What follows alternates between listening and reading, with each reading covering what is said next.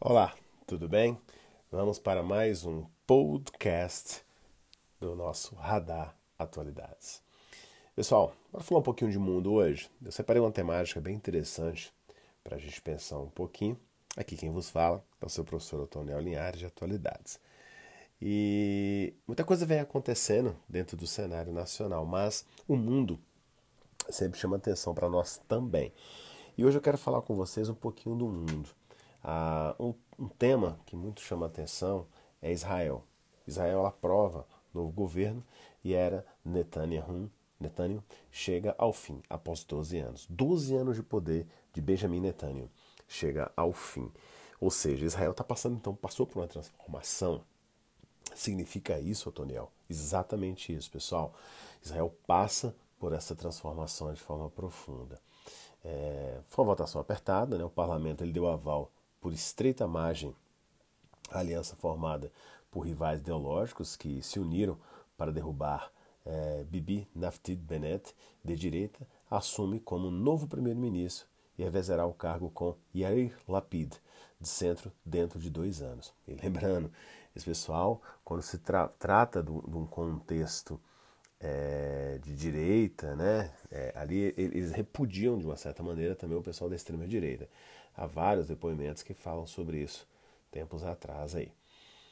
É, pela primeira vez em 12 anos, é, Knesset, parlamento israelense, ele aprovou é, no, no contexto, né, no dia exatamente é, 13 de junho, aprovou no dia 13 de junho, né, é, a mudança, né, uma nova etapa na história política de Israel.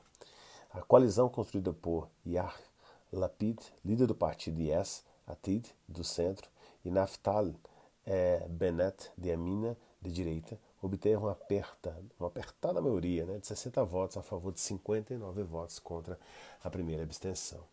O novo, o novo governo, pessoal, ele, ele será formado por uma ampla aliança de oito partidos, que vai de nacionalistas judeus de direita, partidos de esquerda e políticos árabes israelenses.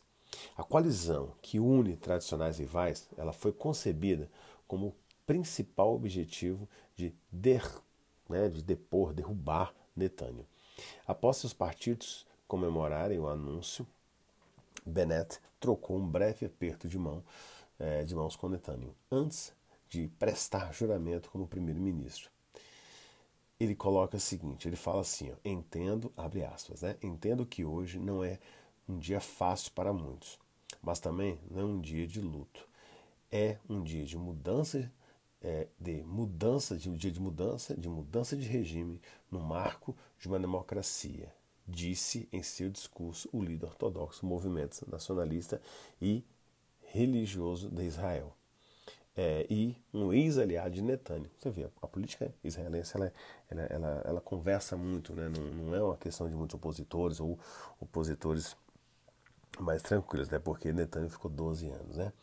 Ele ainda coloca o seguinte, abre aspas, prometo que este governo funcionará para o país como um todo. Ninguém deve ter medo, acrescentou ele. Ele também alertou que seu governo não deixará o Irã desenvolver armas nucleares e reserva absoluta liberdade de ação contra Teherã.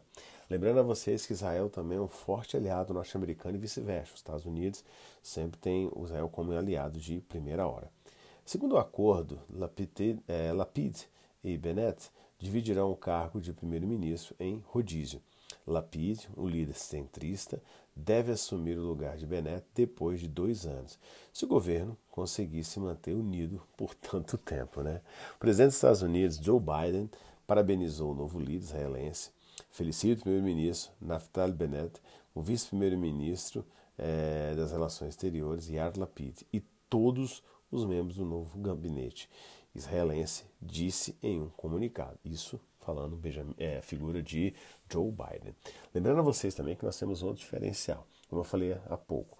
Os Estados Unidos vê em Israel um forte aliado, porque é, é aquele meio termo ali né, questão do Oriente Médio. Né? Então você tem os judeus, colaboradores, é, contra o mundo árabe, né, que seguem ameaças em, em cenários de, de conflitos, né, propriamente dito, ali.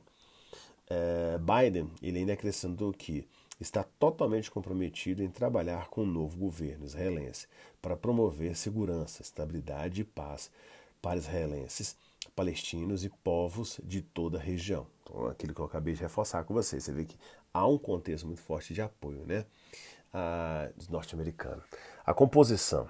Depois de últimas eleições legislativas de março, a oposição se uniu contra Netanyahu e surpreendeu ao conquistar o apoio do pequeno partido é, Lista Árabe Unida, primeiro partido árabe a fazer parte de uma coalizão governista.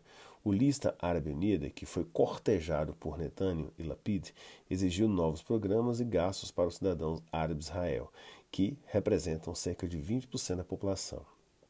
Partidos é, ultra ortodoxos antigos, aliás, Netanyahu, não farão parte do governo pela primeira vez, com duas é, breves exceções, desde 77, 1977. Então daí você já vê pouco diferença, né? É, Bennett coloca o seguinte também: o governo trabalhará para toda a população religiosa laica, ultra-ortodoxa, árabe, sem exceção, promete Bennett. E ainda coloca: a população merece um governo responsável e eficaz que coloque o bem do país em primeiro lugar, em suas prioridades, acrescentou Lapide já, que se tornar ministro das Relações Exteriores durante os próximos dois anos. Então, ou seja, o que está acontecendo, pessoal? Bennett e Lapide vão dividir o poder, vão fazer um rodízio ah, dentro do contexto de dois anos. Podemos dizer que foi uma maneira né, que se encontrou de ganhar de Benjamin Netanyahu e tentar mudar um pouco a política em Israel. Lapid intermediou o acordo de divisão de poder entre oito partidos, com pouco em comum, além da determinação de acabar com o contencioso governo de Netanyahu, que se agarrou ao poder, apesar de ser julgado por corrupção e não conseguir obter a maioria após quatro inconclusivas, é, inconclusivas eleições em dois anos. O partido Likud de Netanyahu se comprometeu com uma transição pacífica de poder. Após mais de dois anos de crise política, se a aliança não fosse aprovada, os israelenses teriam de participar de um quinto processo eleitoral em pouco mais de dois anos.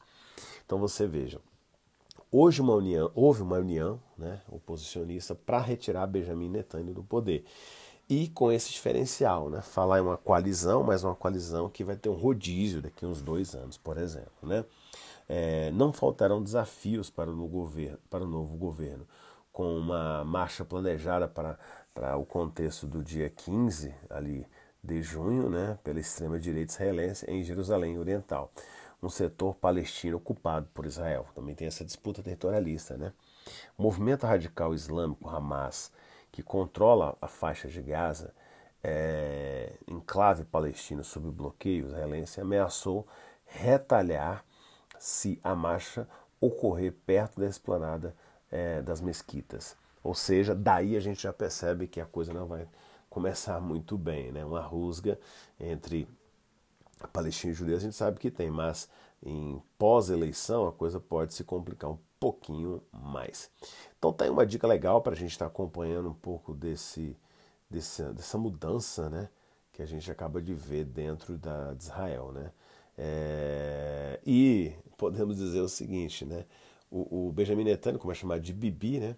É por eles lá, ele promete voltar logo ao poder. Ele não, ele fala que é só uma pausa, né, no poder. Netanyahu, ele diz aos apoiadores que os que os liderará contra esse perigoso governo de esquerda. Porque realmente, esse governo é de esquerda, fato, uh, após 12 anos você vê uma ascensão de um grupo diferenciado no poder. Né? Mas divide, né? divide opiniões dentro de Israel também, troca de poder. É, Benjamin Netanyahu, Benjamin Netanyahu, aliás, ele perdeu é, a, a, chefia do governo de Israel, mas se manteve combativo, atacou o perigoso governo de esquerda, ele abre aspas e fala, né? e promover votar o poder. Se estamos destinados a ser oposição, faremos isso de cabeça erguida, até podemos derrubá-lo, segundo ele, declarou Netanyahu, de conservador partido Likud. Em seu último discurso na Knesset, o parlamento israelense. Então você vê, ele, ele lança né, esse, esse, esse desafio, não se faz jogado, né, já deixa muito claro que tem sim fortes pretensões é, de retorno. Né? Isso é um, é, um, é um, fato. E eu queria fazer uma análise com vocês do chamado retorno às normas democráticas. Né? Pode ser a cola da frágil aliança ali. Ó, vamos pensar o seguinte: a coalizão formada para tirar é, Benjamin Netanyahu do poder parece uma receita para instabilidade, certo? Crônica e sua sobrevivência é o maior problema. A democracia parlamentar de Israel mudou sob Netanyahu. No final de seu estilo, cada vez mais desdenhoso, havia alienado muitas pessoas, especialmente entre aliados, nominais de direita. O acordo para retornar às normas democráticas pode ser a cola da frágil coalizão. Seria retornar realmente uma democracia talvez mais transparente. Né? As partes são dispares, mas compartilham o compromisso de reconstituir Israel como uma democracia liberal funcional disse Shalomon Avineri, um proeminente cientista político. Nos últimos anos, vimos Netanyahu começar a governar de forma semi-autoritária. Naftali Benin, o, o novo primeiro-ministro, prometeu que o governo trabalhará para todo o público israelense, religioso, secular, ultra-ortodoxo, árabe, sem exceção, como um só. Vamos trabalhar juntos por parceria e responsabilidade nacional e acredito que teremos sucesso. Fecha aspas. Mas o sucesso exigirá um compromisso constante. Eles não vão lidar com questões altamente controvertidas entre esquerda e direita, diz Tamar Hernan, que é um especialista em ciência política da Universidade de Israel. Na prática, isso significa que o novo governo provavelmente se concentrará nas questões internas de Israel em vez de das relações externas. Eles também, ele também estará sob constante é, e duros ataques do partido Likud, do centro-direita de Netanyahu. Não vai ser fácil, isso é fato, disse Avram Diskin, cientista político. É, e aí a gente percebe, você entra o que se diz um contexto de esquerda, é claro, Israel, mas nós temos ainda o contexto da ultra da ultradireita, né, extrema direita de Netanyahu, a partir da figura do partido Likud, que vai continuar fazendo seus levantes, criticando e muito mais. Agora, é uma coisa interessante porque Israel, ela se, fe... Israel se fecha né, dentro do seu mercado interno até para tentar organizar a sua economia interna. Em contrapartida, o mundo é, é, começa também a observar essa mudança política lá dentro. Né? Podemos até fazer uma análise. Os Estados Unidos também sofreu uma alteração política. Tá certo que lá você tem democratas, republicanos, mas a gente vê uma retomada de democratas dentro de uma ruptura de poder, porque quer queira ou não, Trump, é, se reeleito, ficaria seus oito anos de mandato. Ele foi rompido, né? O processo de oito anos para quatro, ele não conseguiu se reeleger. É, Benjamin Netanyahu sai do poder depois de 12 anos, então você vê uma ascensão de uma esquerda. É uma tendência, né? Isso é uma tendência mundial de, de estar acontecendo, tá bom? Bem, espero que vocês sejam, tenham gostado dessa, desse bate-papo nosso aqui, falar um pouco de Israel, foge um pouco essa onda de Covid, essa questão de doenças, para a gente lembrar um pouquinho de cenários bem interessantes que vem acontecendo no mundo, em particular a figura de Israel, tá certo? Agradeço a todos, a todos vocês e até o nosso próximo podcast do Radar Atualidades. Valeu, pessoal. Até a próxima.